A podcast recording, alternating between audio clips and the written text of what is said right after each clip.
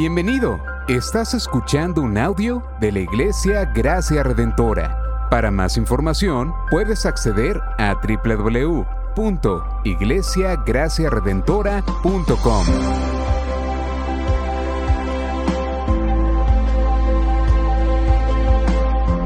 En la exposición de la palabra, el pastor Xavier Torrado.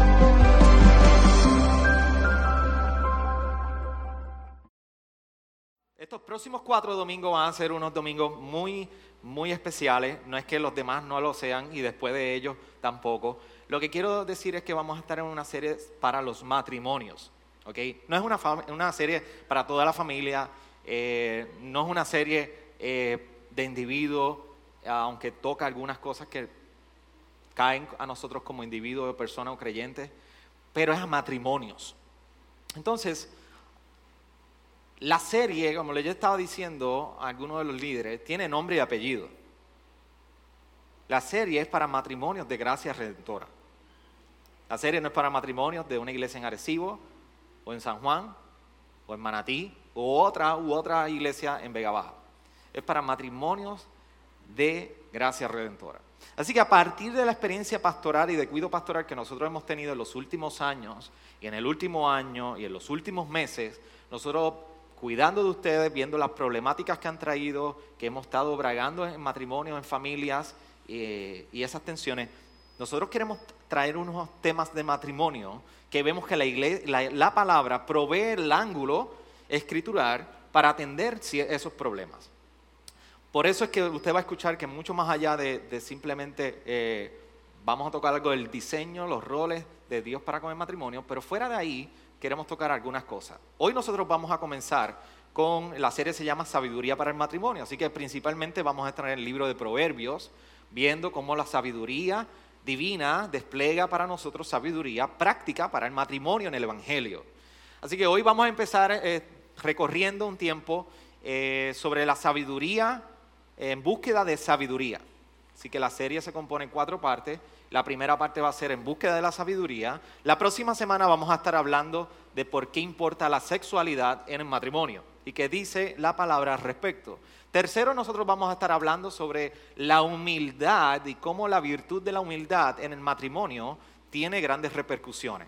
Virtud de la humildad y cómo la palabra lo describe. Y cuarto, nosotros vamos a estar hablando un tema que usualmente yo por lo menos no lo he escuchado muchísimo en los matrimonios o en temas de matrimonio, y es sobre las relaciones de amistades en el matrimonio.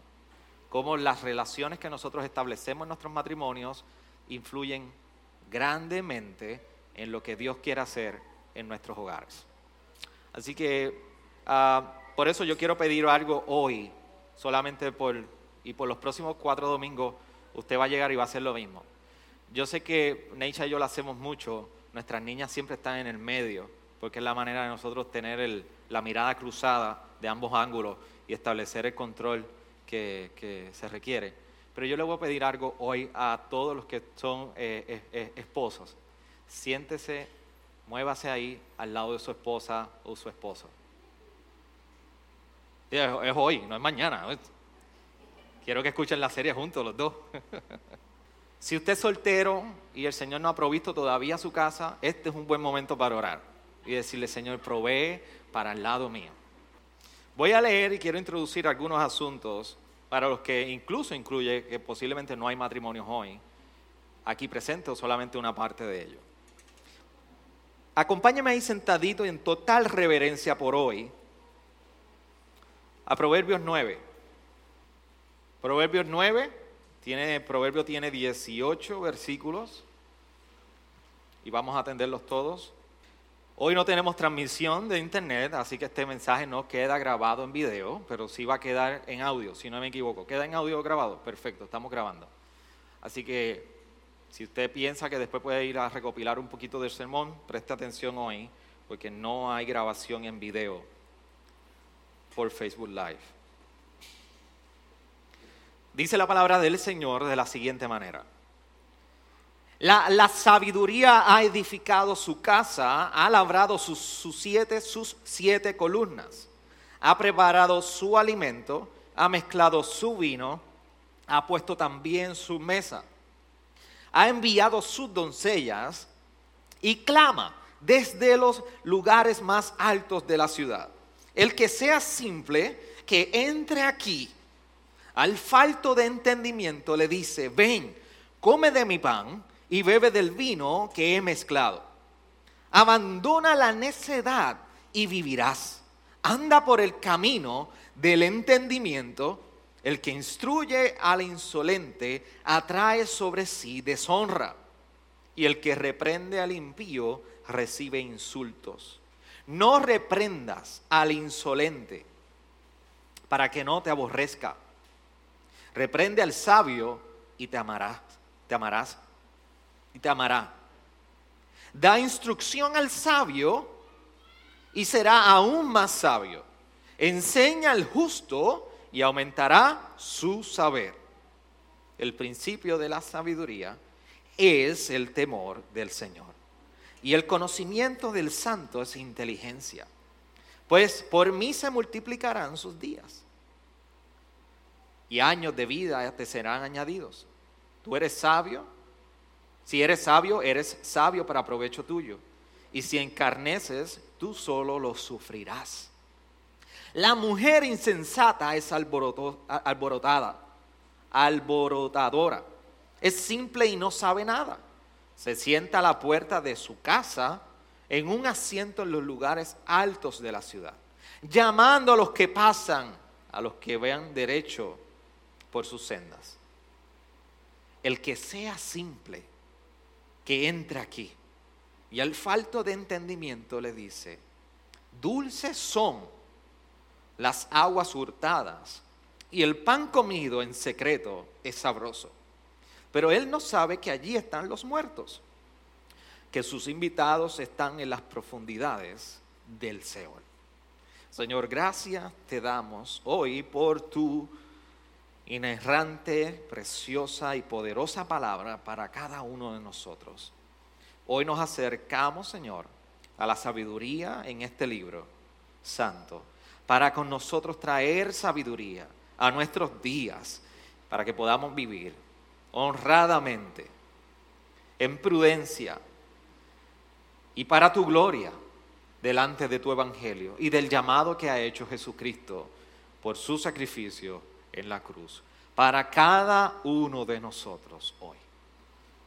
Señor, reconocemos que tu palabra nos acaba de, de hablar acerca del camino sabio y nosotros no podemos rechazar la insensatez de nuestra vida por eso hoy nos acercamos a tu palabra, deseando, buscando y queriendo abrazar la sabiduría que solamente provee las escrituras, por tu guianza y por la de tu espíritu.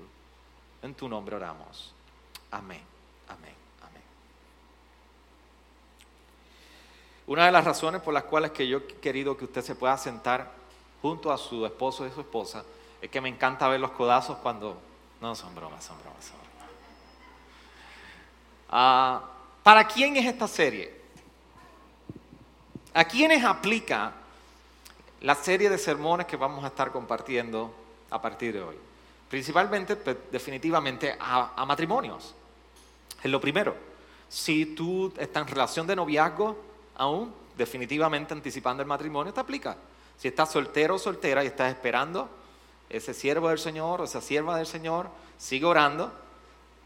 En su momento el Señor te va a ayudar a poner en práctica esto. Pero, tanto a solteros como aún aquellos que están trabajando en sus matrimonios o en sus relaciones o han pasado por crisis matrimoniales, esta serie también es para ti.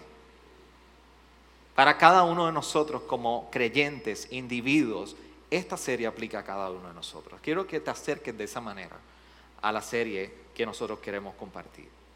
Martín Lutero, el reformador, decía en una ocasión sobre el matrimonio lo siguiente, que el matrimonio es la escuela del carácter.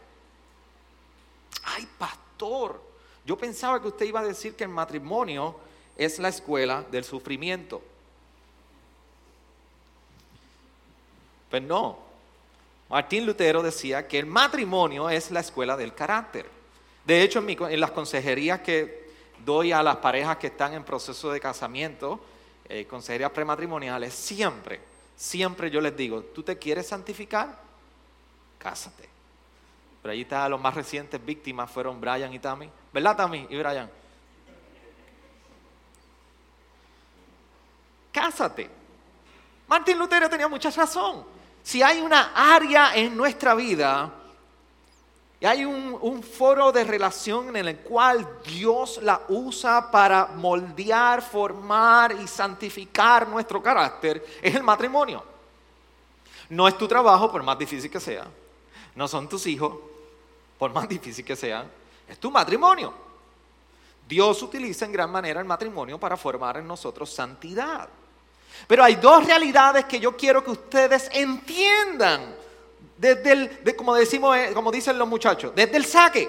Yo no sé si ya los muchachos dicen eso, pero en los 90 esa era la expresión de los que jugábamos y estábamos en la calle. Desde el saque, por default, desde el inicio, es importante que entendamos dos realidades. Dos realidades en el matrimonio. Dos, dos, dos. Tú tienes una naturaleza corrompida. Estás roto. Tienes que entender que en Génesis 1 y 2 Dios dio el diseño del matrimonio. Todo lo que el ser humano es como esencia delante del Creador y de la creación, Dios lo determinó en un libro que nos habla sobre cómo lo hizo. O para más bien, ¿para qué lo hizo? Así que en Génesis 1 y 2 nosotros vemos a Dios formando al hombre a imagen y semejanza, dándole dignidad, dándole la autoridad representativa, y por eso el ser humano tiene una dignidad, porque es imagen y semejanza de Dios. Así que hay unos atributos que Dios mismo en su esencia ha decidido desplegar y compartir con la humanidad que ninguna otra criatura en, en la creación lo tiene. Así que ahí nosotros vemos el diseño. ¿Tú quieres mirar tu matrimonio a la luz del diseño del manual correcto? Tienes que ir a Génesis 1 y 2. Pero tienes que entender también que a partir de Génesis 3 se dañó, se corrompió. El pecado hizo su entrada al matrimonio y a la relación matrimonial en Génesis 3. Todo cambió. Por eso la relación entre Adán y Eva si es evidente, y no voy a dar una clase ni un estudio de Génesis, pero no es difícil para entender que por esa razón, luego que ellos tomaron del fruto, cayeron de la gloria del Señor, pecaron, tuvieron que ir a vestirse. Se abrió toda su conciencia de inocencia y comenzaron a avergonzarse y a reconocer, estamos desnudos. Y no se supone que estemos desnudos. Así que cambió completamente toda la dinámica del diseño que Dios había hecho perfecto, ahora se encontraba corrompido por el pecado. Así que hay que entender que en nuestras relaciones matrimoniales el pecado ha entrado en nosotros. ¿Por qué? Porque se corrompió. Así que no puedes pensar ni te puedes acercar a la relación matrimonial pensando que estamos perfectamente. No hay ningún problema. Sí hay un problema. Houston, we have a problem. Tenemos pecado en nuestra vida. El ser humano, el diseño perfecto, se corrompió. Lo segundo que debemos entender es que en el Evangelio hay una solución para eso. Solamente el Evangelio trae solución al problema del hombre y del matrimonio corrompido por el pecado. Por eso, si tú puedes entender que tú eres un pecador y que estás corrompido y hay que una naturaleza pecaminosa en tu vida, entonces tú puedes entender cuando Jesús dijo las siguientes palabras en Lucas 5, 32. No he venido a llamar a justos, sino a pecadores.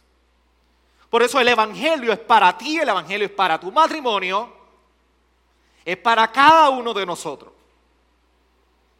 Y su amor, podemos decir que la, la solución es el Evangelio, porque su amor lo transforma todo. Por eso Pablo decía en Romanos 5, 8, pero Dios muestra su amor para con nosotros, en que siendo aún pecadores, Cristo murió por nosotros. Dios ha demostrado su amor para con nosotros. En que a pesar de ser pecadores, Él hizo algo en nosotros, nos transformó. Por eso en Efesios 5, Pablo habla de la relación del matrimonio como un reflejo completamente del Evangelio. De pecadores viniendo en arrepentimiento y poniendo su fe en Jesucristo. Por eso Pablo está diciendo, el despliegue del, Evangelio se ve en el matrimonio. Arrepentimiento, fe. Y por eso, precisamente en Efesios 5, culminando, Pablo habla y cita directamente, es una citación directa de Génesis 1, 2. Y dejará a su padre y a su madre y serán solo una carne. Pablo está apuntando a cómo el diseño de Dios es restaurado y perseguimos la redención y la restauración del matrimonio y la relación matrimonial cuando llega el Evangelio a nosotros, que nos pone los lentes para nosotros mirar el diseño de Dios bajo su gracia y bajo las nuevas de arrepentimiento y fe. De lo contrario, no hay manera de nosotros poder ver la redención del matrimonio si no es fuera del Evangelio, no es posible. No es posible. Así que ante estas dos realidades, nuestros matrimonios están en necesidad de sabiduría. Ante estas dos realidades de mi vida corrompida la única solución del Evangelio, que pastor suena muy bien, usted lo está explicando muy bien, como me dice mucho, usted lo explica muy bien, pero es difícil de hacer. Pues yo no estoy diciendo que esto es fácil de hacer. Yo no estoy diciendo que esto es fácil. Por eso es que estamos hablando. Si el matrimonio fuera fácil, lo menos que tendríamos una serie de matrimonios. Así que, por eso es difícil, pero la sabiduría bíblica, la sabiduría divina es la que nos permite caminar en esta vida de relación mientras nuestra carnalidad y pecado nos agobia, el Evangelio va informando nuestros pasos. Reconciliar eso no es fácil. Por eso necesitamos sabiduría. ¿Cómo aplico? ¿Cómo aplico? ¿Cómo aplico y pongo en práctica el Evangelio? ¿Qué me tiene que decir la obra de Cristo a mis pasos, a mis días y a este problema tan difícil en mi matrimonio? Nosotros ayer estuvimos viendo una película y a Necha le encanta ver las películas románticas de los años 90 y principios de 2000. Ella es una fan de eso. Y realmente la que estaba viendo ayer, yo no había visto esa película, pero se llama Ghost of Girlfriend Past. No sé si la han visto. Sumamente interesante, por lo menos de la parte que yo vi en adelante, sumamente interesante. Pero ahí eh, estaba este hombre que eh, le decían a ella, ese hombre estuvo haciendo películas románticas en todo el principio de los años 2000. Yo creo que la primera década de los años 2000 se dedicó a este, McConaughey, eh, Matthew McConaughey creo que se llama, pues él es uno de los principales actores que está ahí y él está desempeñando el papel de Connor. Y, hay una parte interesante que es un hombre que está viviendo eh, con muchas mujeres, enamorado, una vida, usted sabe, bastante radical. Pero un día cae en un sueño profundo que se convierte en un fantasma. Y es un fantasma que llega al futuro y comienza a ver todo lo que le rodea su vida en el futuro comienza a ver sus amistades, pero comienza a ver cómo las consecuencias de sus actos de hace años atrás tuvo implicaciones para sus amistades y hasta para él. Al punto que él, se encuentra frente al día de su funeral y se peleó y solamente llegó un amigo. A un amigo que él le había fallado. Y todavía que era amigo, hablaba de fidelidad hacia él. Así que la escena donde él está en ese sueño profundo como un fantasma es cayendo sobre aquella tumba y desesperado. Y tú lo veías que en esas últimas, esas últimas escenas como fantasma, su deseo era poder cambiar las circunstancias. Y iba donde los amigos le decía, no, no, no hagas eso, no, no, no, no, yo no pienso eso de ti. Cambia esto y trata de restaurar relaciones que él había provocado en alguna manera u otra que se rompieran. Pero era un solo fantasma, no pudo cambiar su realidad. ¿Y cómo terminó? Terminó cayendo dentro de una fosa o un boquete, siendo enterrado, a cuyo sepelio solamente llegó una sola persona. Y ahí despierta y dice, y se dedica a arreglar y a cambiar todo lo que había hecho mal o estaba haciendo mal. Cuando nosotros nos acercamos a este pasaje de Proverbios y a los problemas matrimoniales, quisiéramos de alguna manera irnos al futuro, mirar qué va a suceder y cómo va a terminar estos asuntos, cómo sanan asuntos de nuestro pasado que todavía tienen implicaciones en nuestro presente, en la relación matrimonial. ¿Cómo voy a seguir conduciendo? ¿Cómo va a terminar estos asuntos que me rodean? Quisiéramos a algún punto ser como Connor y tratar de cambiar las circunstancias. Dígame usted que con los errores que usted tiene y ha cometido en su vida, en su relación matrimonial, usted no daría lo que fuera por volver 5, 10, 15 años atrás y cambiar las cosas. No he conocido una persona que no me, no me exprese el deseo de poder volver atrás y arreglar las cosas. Por eso cuando vamos al libro de Proverbios, Proverbios no necesariamente nos llevan un viaje al futuro, pero Proverbios nos provee la sabiduría para evitar muchísimas cosas acerca del final en un futuro. Y nos enseña sobre todas las cosas cómo empezar a vivir hoy.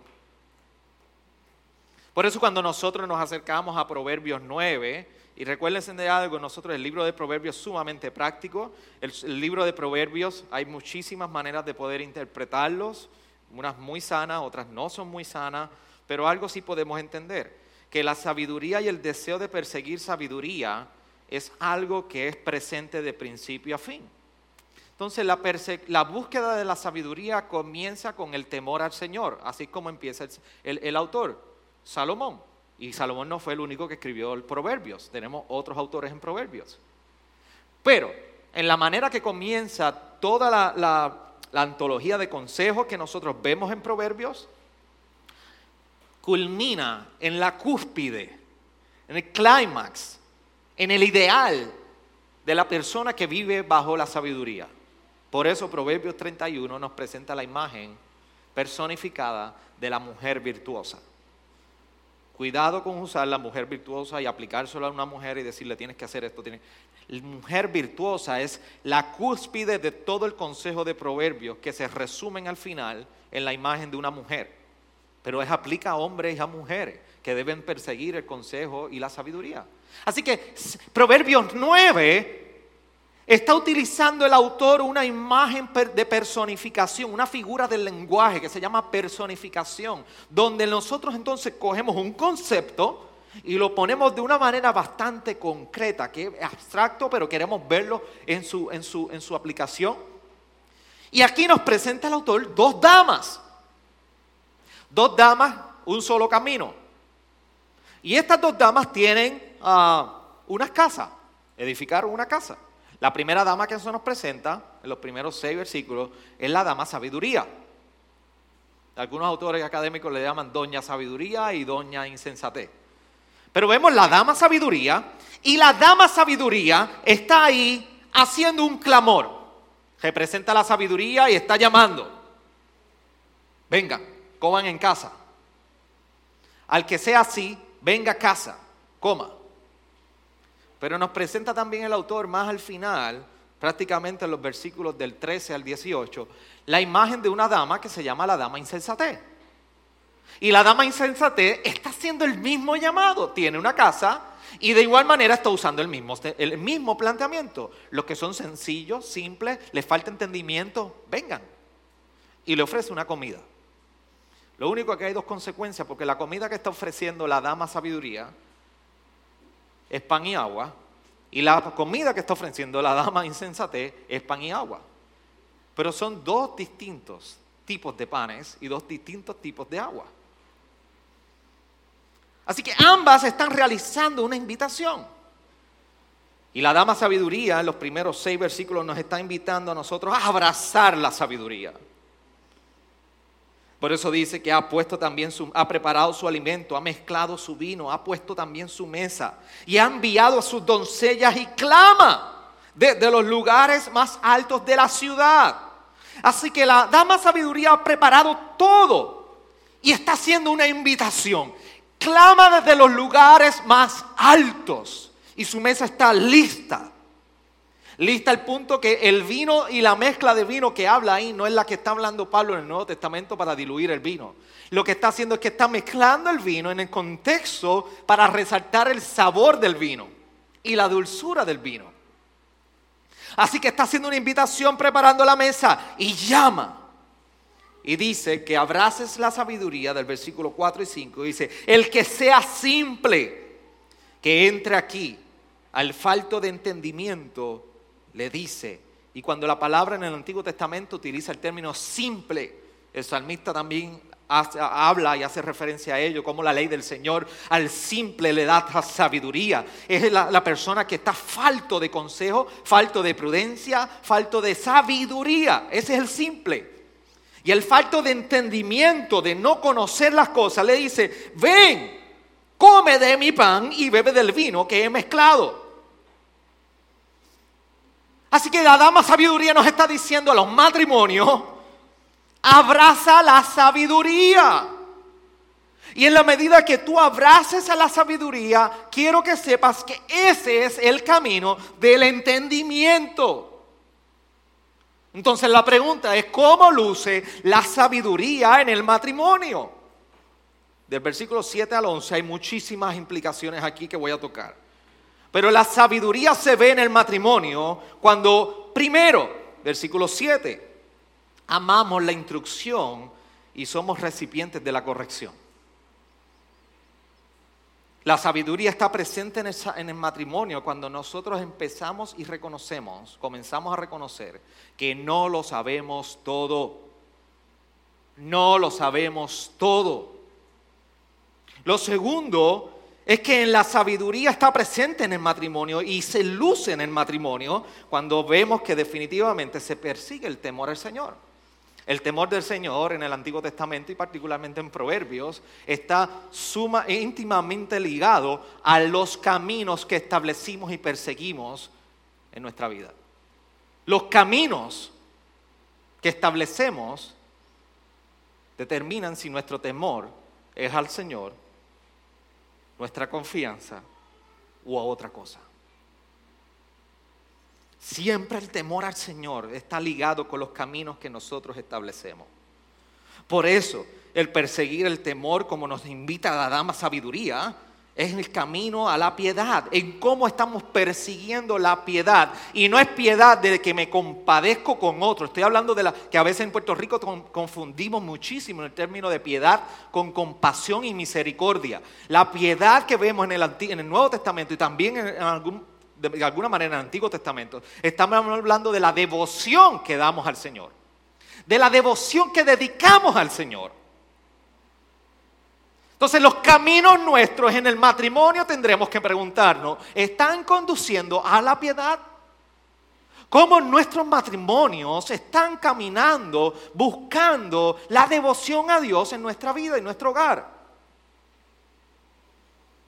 ¿Cómo estamos construyendo los caminos hacia el conocimiento del Señor?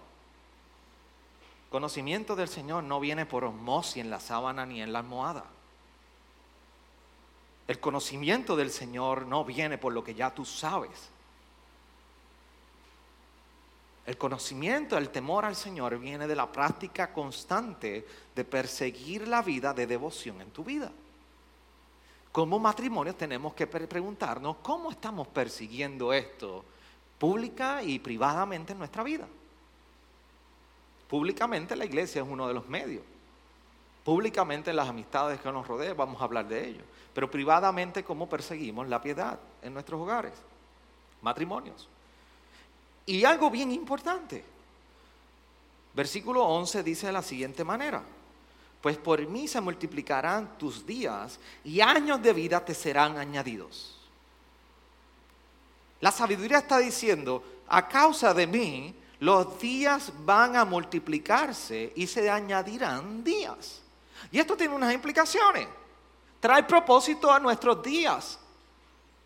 Yo no sé si usted ha pasado como me ha pasado a mí, pero hay algunos días donde usted dice, oh, yo quisiera que se cortaran los días hoy. Yo quisiera que se acabaran estos días. ¿Por qué? Bueno, los días difíciles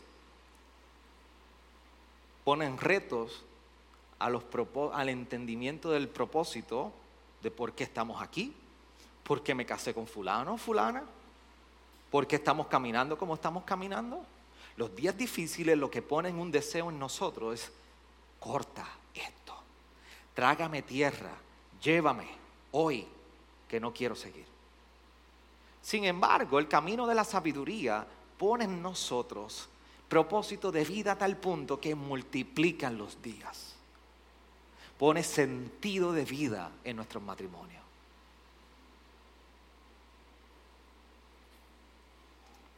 Así luce la sabiduría en nuestras vidas. Por eso, de igual manera, habiendo dicho esto, el autor, mientras nos está presentando la imagen de la doña sabiduría o la dama sabiduría, antes de comenzar a introducirnos a la dama insensatez, nos dice, tu respuesta al llamado importa. Tu respuesta al llamado y la invitación que se está haciendo importa.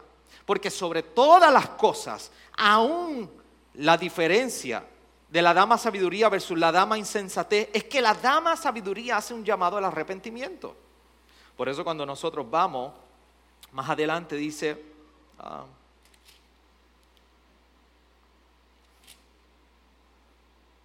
versículo 6 está diciendo, abandona la necedad y vivirás. El llamado de la sabiduría es abandonar la necesidad, los caminos de la necedad y vivirás. Tengo el camino del entendimiento, pero abandona, arrepiéntete. Es un llamado de arrepentimiento. Así que la sabiduría no simplemente es algo que añade y llega a tu vida y como que ilumina tus pasos, sino que también ilumina una realidad de ti y trae convencimiento de una realidad de ti. Por eso no me puedes decir a mí que tú caminas en sabiduría, tú persigues en sabiduría, pero no hay frutos de arrepentimiento en ti. Porque la sabiduría va de la mano y casada prácticamente del arrepentimiento. Entonces la pregunta es si el autor nos está diciendo que importa la actitud en la manera que nosotros respondemos a uno de los dos llamados. Esa actitud importa, determina y, lo que revela es a quién realmente estamos respondiendo. Sí. Entonces, ¿cuál es el problema? Que pues resistimos la sabiduría. Resistimos la sabiduría en el matrimonio. Y aguántese y póngase el cinturón. Y usted sabe lo que eso significa. Acompáñame en los próximos minutos conmigo. ¿Cómo resistimos la sabiduría en el matrimonio? Una, cuando resistimos escuchar. Cuando resistimos a escuchar, el versículo 7 nos está diciendo y nos plasma la idea, el que instruye a la insolente, insolente es alguien que es arrogante, incluso insolente no solamente su arrogancia es un distintivo de la persona, sino que ah, puede ser que sea su respuesta, puede ser agresiva, irrespetuosa, el insolente. Por eso dice, atrae sobre sí deshonra. El que reprende al impío recibe insultos. El autor está describiendo al insolente, al que no persigue la sabiduría, y cómo es su respuesta. Es una respuesta que cuando tratas de traer el consejo, ¡ah! no me hables, no lo necesito.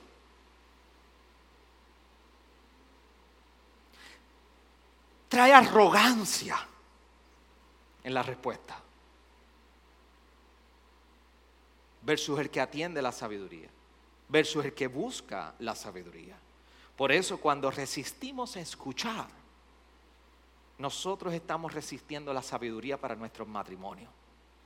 Por eso cuando resistimos mirar el consejo de la escritura, aunque nos haga mil pedazos, resistimos la sabiduría. El consejo de la escritura trae sabiduría.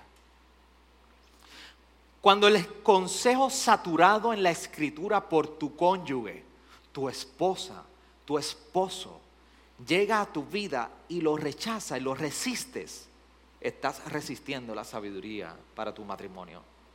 Por eso, matrimonios amados, tengamos muchísimo cuidado de nosotros rechazar el consejo de nuestras esposas y los esposos.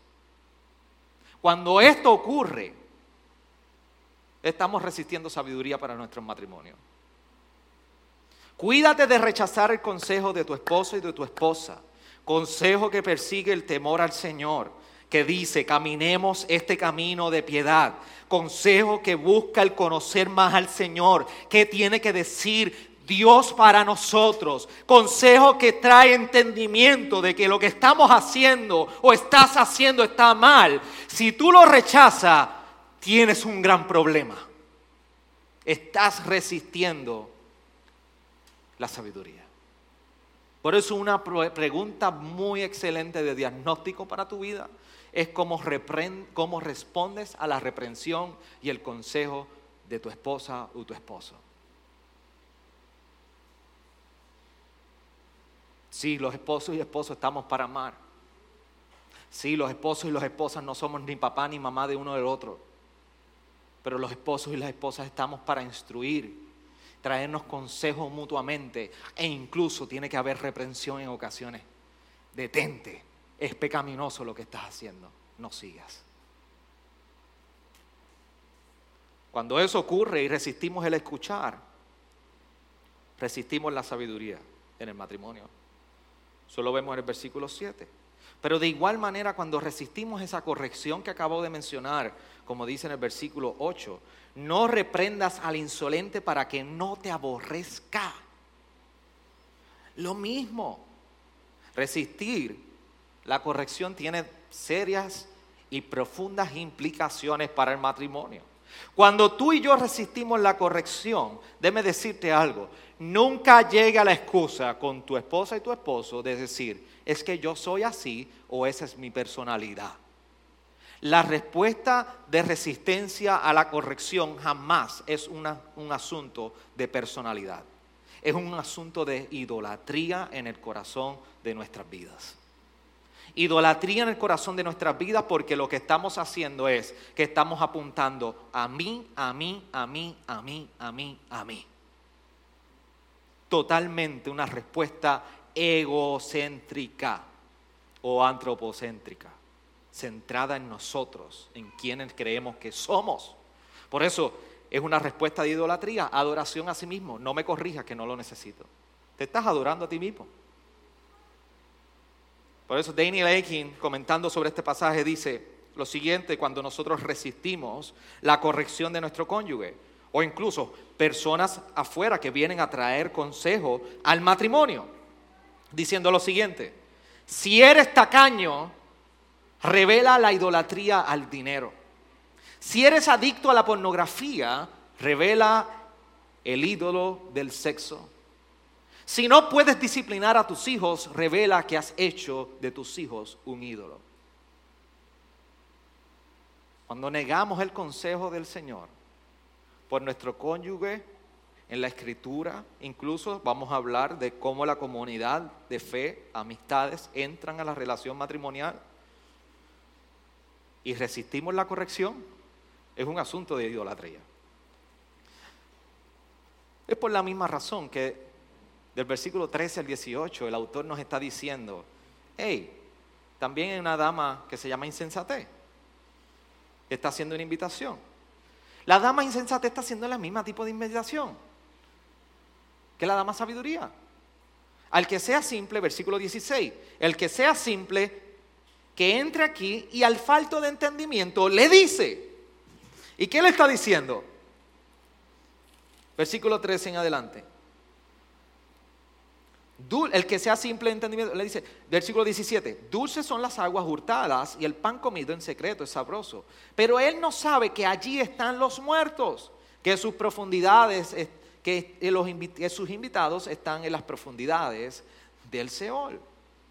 El problema con el ofrecimiento, con la insensatez, es que el ofrecimiento, aunque parece igual, es ilícito. Es ilícito porque está hablando de aguas hurtadas y pan comido en secreto. Y si usted sabe muy bien cómo es la imagen y la figura del lenguaje en proverbios, sabe muy bien que es muy constante el uso de las aguas para referirse al asunto sexual. Proverbios 5 tiene una imagen sobre eso y lo vamos a hablar la semana que viene. ¿Y qué está hablando la, dama insensate? ¿Te falta entendimiento? ¿Tienes la misma necesidad? ¿Tú, ¿Tú, quieres ser sabio? Come to me. Entra, yo tengo una cena. Oh, y las aguas son buenas. El pan es bueno.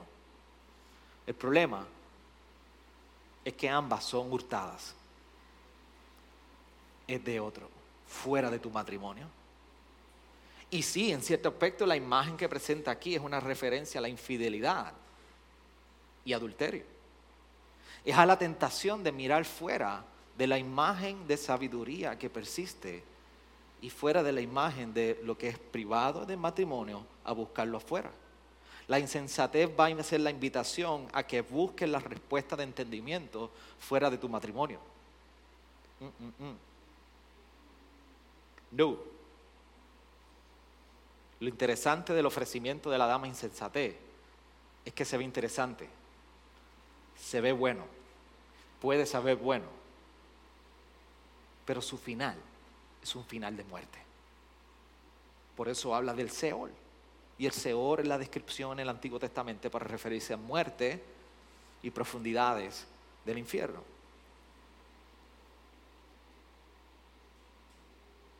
Esto recuerda las palabras de Pablo en algún momento en Romanos 7:11 cuando dice, porque el pecado aprovechándose del mandamiento me engañó y por medio de él me mató.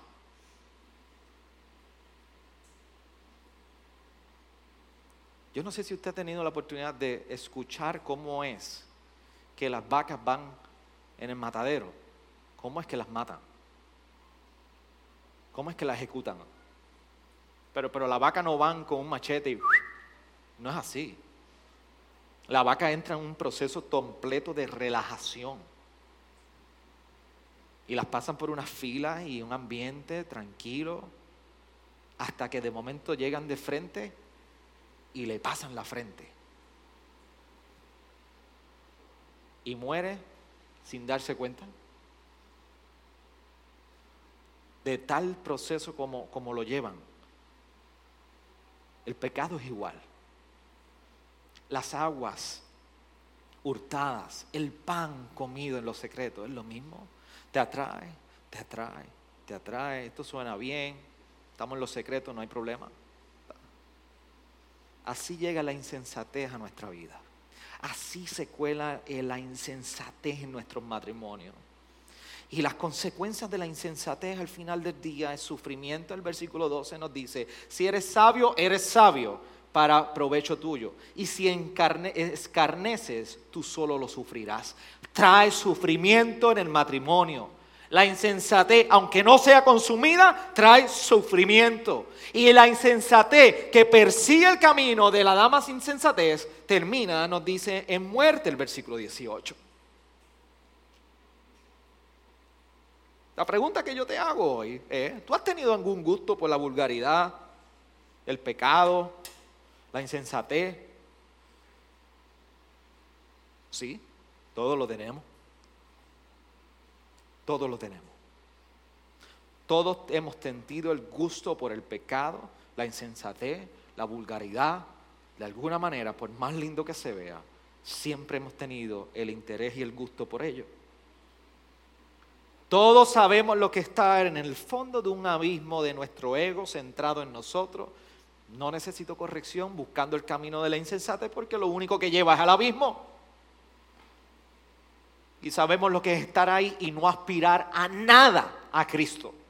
No esperar a nada de Cristo. No esperar ni perseguir nada del camino de entendimiento en Cristo. Todos, todos, todos, todos, todos.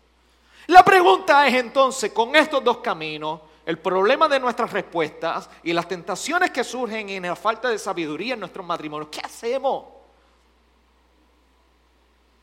¿Qué, vamos a hacer cuando no estamos en ese fondo, no experimentamos nada, no tenemos deseo por Cristo? ¿Qué experimentamos? ¿Qué vamos a hacer para perseguir? ¿Necesito sabiduría para mi matrimonio?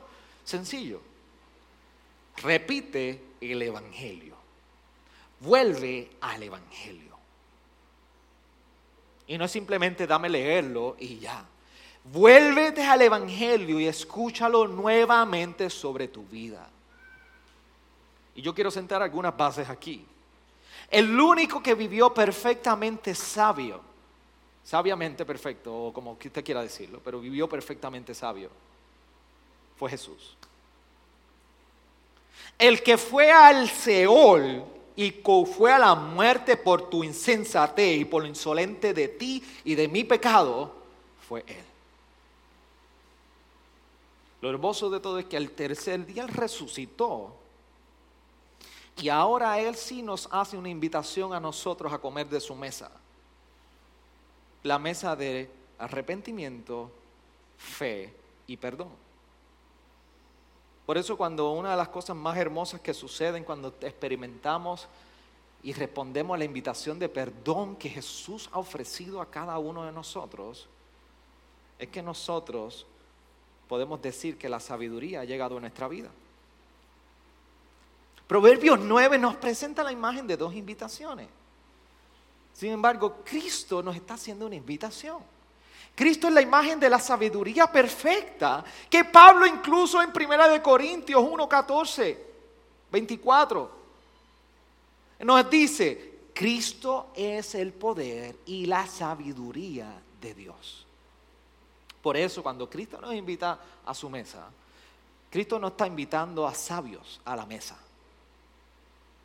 Cristo está invitando a aquellos en necesidad de sabiduría. Cristo está invitando a pecadores en necesidad de salvación. Pecadores en necesidad de ser redimidos.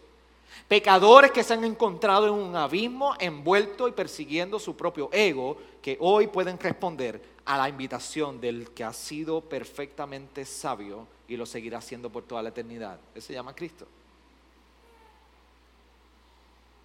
Por eso cuando miramos nuestros matrimonios y respondemos a la invitación de Cristo para con nuestros matrimonios, una de las maneras de nosotros entender que, hay, que llega la sabiduría a nuestra relación matrimonial por el Evangelio es cuando comenzamos a mirar el diseño de Dios para el matrimonio.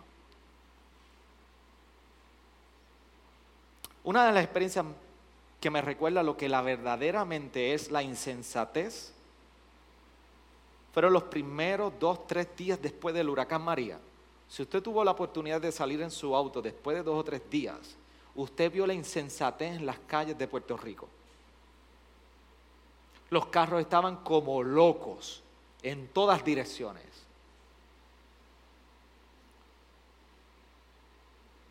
Corriendo en áreas y calles y, y pavimentos que no debían correr en esa dirección.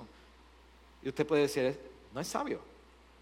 Usted puede entender, usted puede llegar a la conclusión que en algún momento una persona por sin ningún problema, ninguna emergencia, debe correr por el expreso en contra, contra del tránsito. No. Cuando usted ve una persona corriendo una motora en un expreso, en Willy, poniendo su vida en riesgo, ¿usted puede decir que eso es algo sabio? No. Porque no fue diseñado de esa manera. Mi papá siempre me invitaba a todo lo que estaba haciendo en el patio y cuando estaba trabajando en, los asuntos de... Él, es handyman, siempre ha hecho todo.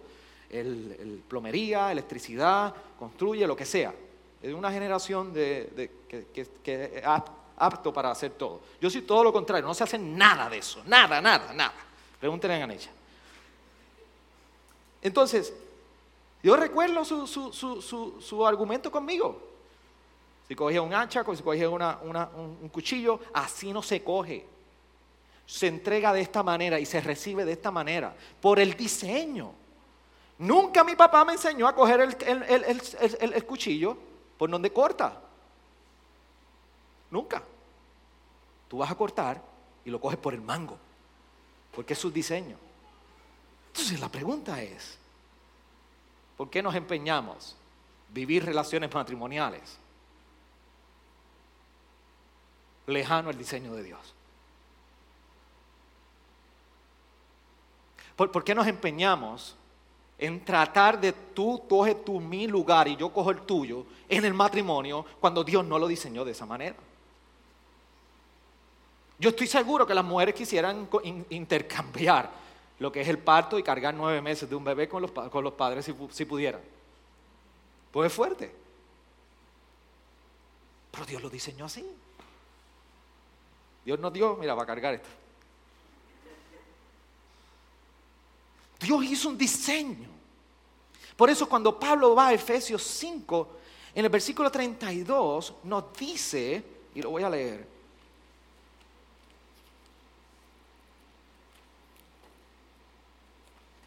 versículo 32, después que nos dice que el, el matrimonio es un reflejo de la imagen de Cristo con la iglesia, nos dice, grande es este misterio, pero hablo con referencia a Cristo y a la iglesia.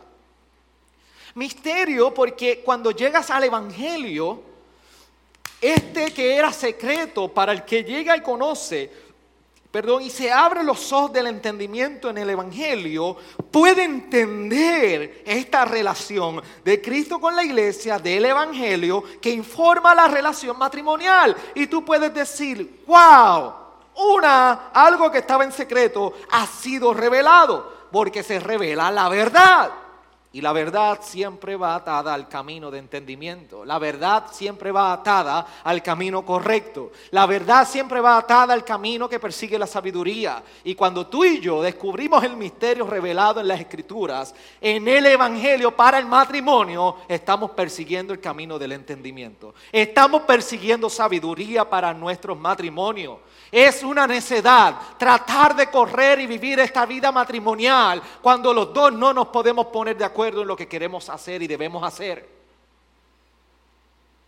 Dios te diseñó como hombre y mujer y les ha dado y les ha concedido la hermosa relación del matrimonio. No para que tú hagas lo que tú quieras. Tú eres propiedad de Dios. Dios te diseñó a ti y los, matrimonios nuestros son llamados y tienen un compromiso desde la creación por diseño de solamente glorificarlo a Él por toda la eternidad. Por eso entender el diseño de Dios para nuestros hogares, matrimonios, quién soy yo como hombre, quién soy yo como mujer, tiene serias implicaciones. El problema es que nos preocupa muchísimo lo que la sociedad puede dictar acerca del asunto de la sexualidad en las escuelas, en los lugares públicos, en las noticias, y nos preocupa con nuestros hijos que nos enseñen que esto no es para esto y esto no es para esto y que la identidad está cruzada. ¿Sabe por qué nos preocupa? Porque sabemos que el diseño de Dios no es así. Pero el problema que tengo es que los matrimonios no les preocupa, más allá de la sexualidad, para qué Dios los formó y los creó.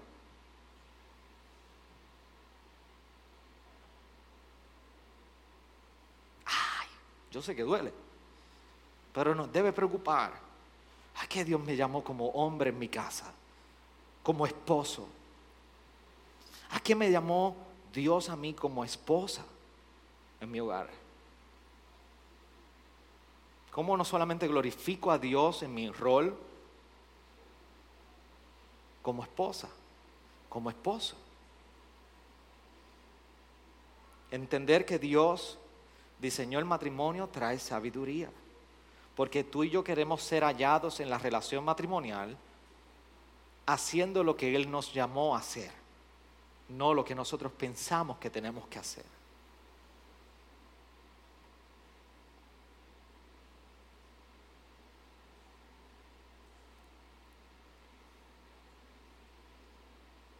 Por eso nosotros aspiramos a poder ayudar a caminar a cada uno de ustedes y nosotros también.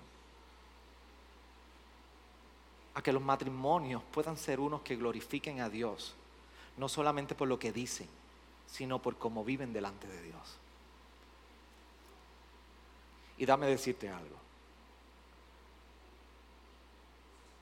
La manera que Dios diseñó el matrimonio ha puesto unas responsabilidades por los roles que ha dado y acabo de mencionar uno ahorita, el hombre no pare, pare la mujer. Dios lo diseñó así. De así, de igual manera, Dios ha, seguido, ha otorgado desde un inicio roles al hombre y roles a la mujer. La búsqueda de la sabiduría, una conversación importante entre ustedes que deben tener los matrimonios es cómo yo estoy negando la sabiduría en mi matrimonio por no ejercer el rol que corresponde. Ambos deben perseguir, glorificar a Dios en ello. Y yo, ustedes lo saben, iglesia, que desde la fundación de esta iglesia tengo un serio concern, a ponerlo suave, preocupación, para no ir más allá, con los varones. Porque no me quiero salir de la serie. Cuando Adán y Eva comieron del fruto, ¿usted sabe a quién Dios buscó para preguntarle y a buscar rendirle cuenta? ¿A quién fue? Dilo, dilo. Adán. ¿A quién fue el primero que creó? Adán. Ay, pastor, entonces la mujer no es importante. Mire, bochinchoso. Y se lo ocuja decir eso. Clara la dignidad está ahí. Pero la razón por la cual Dios creó al hombre y le dio una posición de liderazgo es para que dirigiera su casa. La razón por la cual al final, después de Adán y Eva haber comido del fruto, no fue a donde Eva le dijo, ¿por qué tú seduciste a tu marido a tomar, a comer del fruto? Sí, porque Eva lo, lo sedució a comer del fruto. Es que era la responsabilidad de Adán evitar eso. Era la responsabilidad de Adán cuidar el huerto. Fue a él. Y se le dio ayuda idónea para que le ayudara a hacer eso. Así que la tentación siempre, mire Génesis 3, cómo Dios está hablando. Maldice la serpiente y cómo le habla a Adán y Eva. ¿Cuáles son las consecuencias del acto de pecado? ¿Qué va, qué va a suceder con la mujer? ¿Que va a querer qué? El lugar del hombre ¿Y cuál es la tentación del hombre? En vez de amarla, cuidarla y protegerla, abusar de ella. ¿Cierto? Te quieres enseñorear encima de ella. Eso no es liderazgo. Tú cuidas a tu esposa, tú amas a tu esposa.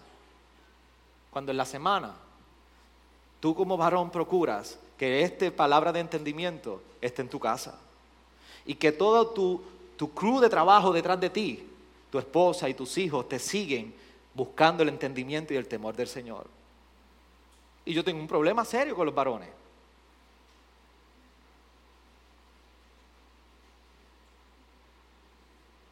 Tu esposa no te debe estar diciendo a ti, vete, vete, ve a estudio bíblico, vete, vete, vamos para allá, levántate. El domingo, tú debes ser el primero que estés de pie. Eso no significa que lo tienes que hacer todo, porque hay mujeres excelentes administradoras de su hogar y pueden ayudar a sus maridos que quizás no tienen ese don. Pero el deseo, párate, busca. Tú, no puedes ir a decir allá, vete, cierra todas las ventanas. Tú no vas a mandar a, a tu esposa a poner en riesgo. ¿Me entiendes lo que estoy diciendo? Los varones, Persigamos sabiduría. La sabiduría reina en nuestros hogares cuando comenzamos a tomar el lugar con los pantalones bien puestos y a perseguir la piedad. No tenemos que saberlo todo. Hay otros hombres que podemos ayudar. Escucha a tu esposa, siéntate. Siéntate hoy. Ay, pastor, el fin de semana. No me haga eso hoy. Siéntate con tu esposa. Siéntate porque en casa me tengo que coger cuando me dicen, eso no fue lo que tú predicaste el domingo.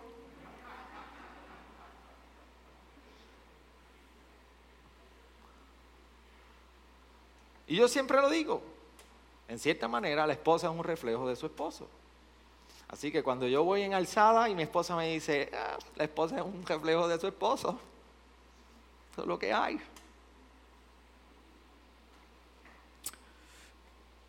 ¿Cómo abrazamos la sabiduría en Cristo? Volvamos al Evangelio, recordemos el Evangelio y te voy a dar unos consejos prácticos para que tú entiendas cómo persigues sabiduría. Uno, hoy es un buen día y yo quiero que tú agarres la, la mano de tu esposa ahí donde tú estás. No, yo no la voy a dejar, cógela tú.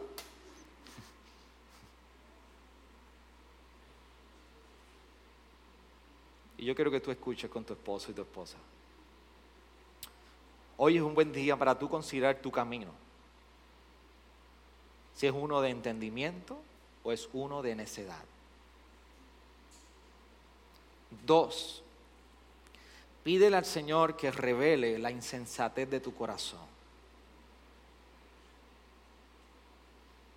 Y mientras tú vas convencido de la insensatez de tu corazón, yo quiero que tú entiendas lo siguiente.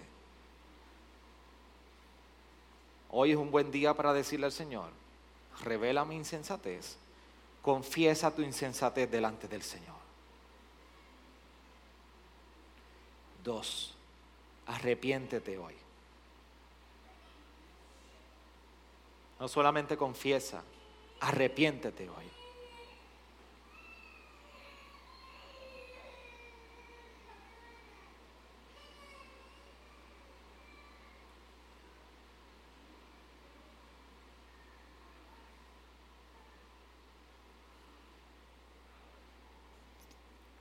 Y luego que tú consideres tu camino y te confieses y arrepientes delante del Señor, corre a Jesús hoy y pídele que te haga más como Él.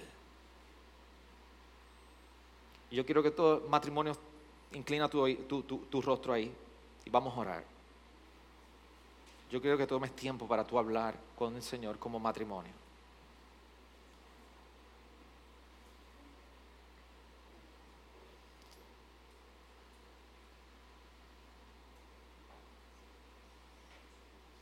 Corre a Jesús y pídele que te haga más como Él. Tu esposa, tu esposo, hoy. Corre a Jesús y pídele que te haga más como Él en tu relación matrimonial. La palabra dice, y a ti varón que te hablé hoy directamente. Así como te digo una, te quiero compartirlo a otra que dice la palabra. Jamás vamos a ser el esposo, perfecto para nuestras esposas. Solamente Cristo lo puede ser para ellas. Por eso apuntemos nuestras esposas a Cristo. Pero en nuestro cansancio, en nuestra imperfección, en lo que es quedarnos cortos delante de nuestro hogar para cumplir con el llamado, Cristo ha hecho una promesa en Mateo 11, 28, 30, que debe ser de bálsamo a nosotros hoy para continuar en el camino de sabiduría. Vengan a mí todos los que estén cansados y cargados, y yo los haré descansar. Tomen mi yugo sobre ustedes y aprendan de mí que yo soy manso y humilde de corazón. Y hallarán descanso para sus almas, porque mi yugo es fácil y mi carga es ligera. Hoy es un buen día en nuestra imperfección ante nuestra insensatez. La invitación de Jesús no es a personas perfectas. Escúchenme bien. La invitación de Jesús no es a personas perfectas, matrimonios perfectos, a esposos ni esposas perfectas. El matrimonio de Jesús, la invitación de Jesús hoy es a todos los que están cargados, cansados y dicen ya es suficiente. Algo tiene que suceder en mi casa, en mi vida, en mi relación. Y queremos disposición para caminar en sabiduría. Por eso acércate hoy y recuerda la palabra de nobleza, de misericordia y gracia y humildad de Jesús para cada uno de nosotros. Toma mi yugo, ven a mí, que yo te hago descansar. En relaciones que todavía tienen problemas serios, hoy el Señor les recuerda en su palabra que es un buen día para descansar en Él. Que es un buen día para aspirar a esperanza de que el Evangelio tiene el poder de transformar nuestras relaciones, de que el Evangelio tiene el poder de cambiar lo que nosotros no, no solo lo que habíamos hecho, quienes podemos ser mañana. Esta es la hermosa promesa, esto es lo hermoso del Evangelio. Que su poder transformador nos garantiza. No que las cosas van a cambiar y van a ser más fáciles, pero nos garantizan que va a haber un cambio, una transformación. Gracias por sintonizarnos. Puedes encontrarnos en las diferentes plataformas de redes sociales, como también visitarnos a www.iglesiagraciaredentora.com.